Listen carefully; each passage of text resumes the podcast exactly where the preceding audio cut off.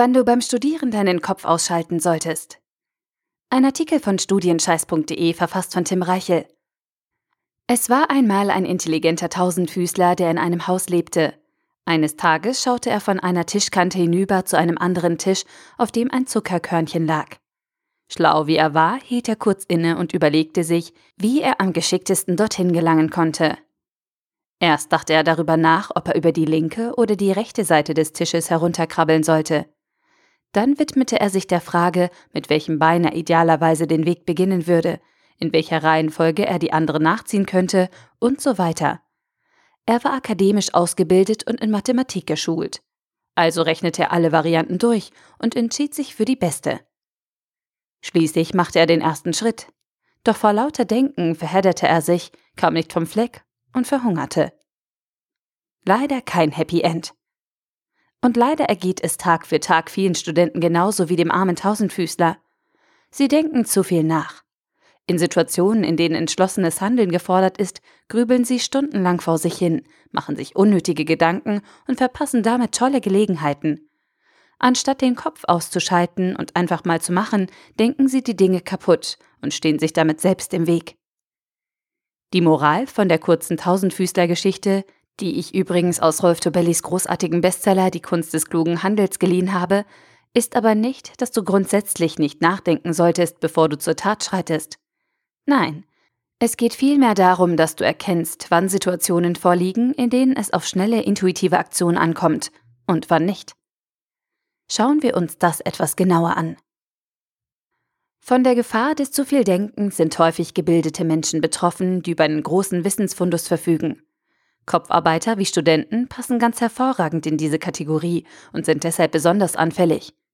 Anstatt sich auf ihr Gefühl und die ausgebildeten Instinkte zu verlassen, misstrauen sie ihrem ersten Impuls und ziehen sich in die Welt des logischen Denkens zurück.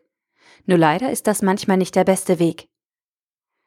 Doch was geschieht eigentlich, wenn zu viel Denken das Handeln blockiert oder zu falschen Entscheidungen führt? Dobelli beschreibt es so. Wenn man zu viel nachdenkt, schnürt man den Kopf von der Weisheit der Gefühle ab. Und weiter? Emotionen entstehen genauso im Hirn wie glasklare rationale Gedanken. Sie sind bloß eine andere Art der Informationsverarbeitung als das rationale Denken. Eine ursprünglichere, aber nicht notwendigerweise schlechtere. Oft eben sogar eine bessere. Die Frage ist nur, wann soll man nachdenken und wann auf sein Bauchgefühl vertrauen? Im Duell Kopf gegen Bauch gibt es keinen klaren Favoriten, der in einer beliebigen Situation zu bevorzugen ist. Es ist jedes Mal aufs Neue eine Frage der Abwägung. Doch es gibt Faustregeln, die dir die Entscheidung erleichtern können und empirisch nachgewiesene Bereiche, in denen du eher auf dein Gefühl hören und langes Nachdenken vermeiden solltest. Dazu habe ich fünf Beispiele aus dem Alltag für dich zusammengestellt. Erstens, bei eingeübten motorischen Fähigkeiten. Wenn du körperliche Tätigkeiten wie Gehen, Autofahren oder Schreiben ausführst, denkst du besser nicht nach. Zumindest nicht über die körperliche Bewegung selbst. Deine Beine setzen sich fast automatisch voreinander. Du kuppelst, schaltest und blinkst im Autopilot. Und deine Finger finden von selbst die richtigen Stellen auf deiner Tastatur, wenn du die Bewegung oft genug einstudiert hast. Langes Nachdenken blockiert diesen Prozess nur. So wie beim toten Tausendfüßler. Zweitens, bei Routineaufgaben. Auch bei komplexeren Bewegungsabläufen oder geistigen Arbeiten, die zu deinen festen Routineaufgaben zählen, kann intensives Nachdenken zum Problem werden. Deine Gedanken sabotieren die intuitive Lösungsfindung dann und halten dich von einer effizienten Arbeitsweise ab. Beispiel wenn du eine schriftliche Formulierung schon 100 Mal benutzt hast und weißt, dass sie in deinem Text funktioniert, solltest du sie an geeigneter Stelle wieder einsetzen, ohne lange darüber nachzudenken. Wenn du bereits 100 Mathematikaufgaben mit einer Formel richtig gelöst hast, solltest du deine Vorgehensweise bei Aufgabe Nummer 101 nicht hinterfragen, sondern einfach handeln. Drittens. In Vertrauensfragen. Für Entscheidungen, vor denen schon unsere Steinzeitvorfahren standen, ist es ratsam, auf sein Bauchgefühl zu hören. Dazu zählen zum Beispiel die Flucht bei bevorstehender Gefahr, die Bewertung von Nahrungsmitteln und die Wahl von Freunden oder Vertrauten. Für diese Situationen hat die menschliche Evolution Heuristiken, bei Dobelli Denkabkürzungen entwickelt, die uns in Fleisch und Blut übergegangen und dem rationalen Denken deutlich überlegen sind. Soll heißen, Wenn du die Straße überquerst und ein Bus auf dich zufährt, solltest du abhauen, anstatt zunächst den Bremsweg auszurechnen. Viertens, wenn du keine Kontrolle hast.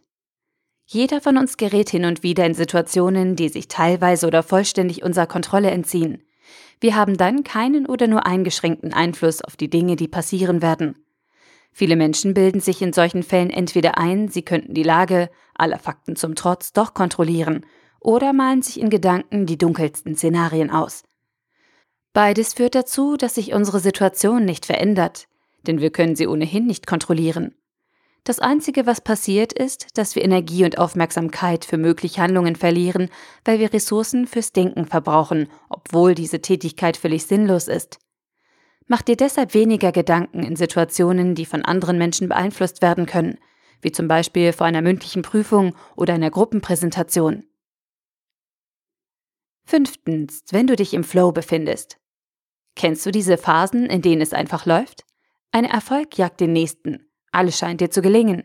Du bist motiviert, produktiv und könntest stundenlang weitermachen. Du befindest dich im Flow. Dieses Phänomen gibt es wirklich.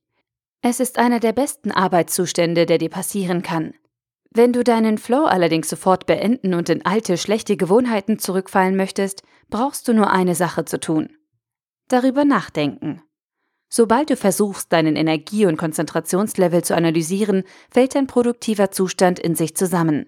Das Gegenteil gilt übrigens häufig für negative Trends. Wenn du dir eine Pechsträhne bewusst machst und dir dadurch selbst einredest, dass es für dich nicht gut läuft, wird sich diese Tendenz verstärken.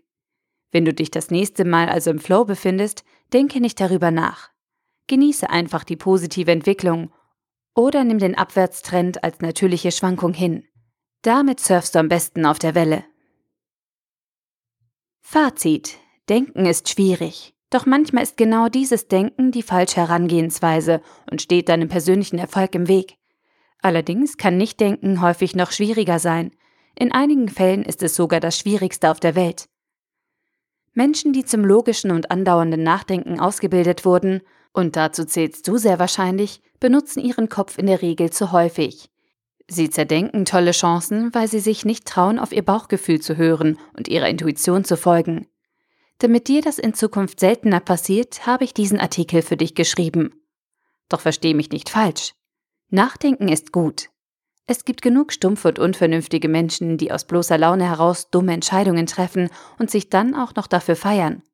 Du sollst keiner davon werden. Du darfst dir nur nicht selbst im Weg stehen, weil du die Gelegenheiten verpasst, in denen du deinen Kopf aus und dein Gefühl einschalten solltest. Erlaube dir selbst etwas mehr Gefühl.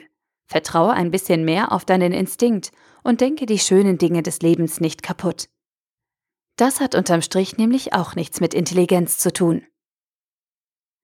Der Artikel wurde gesprochen von Priya, Vorleserin bei Narando.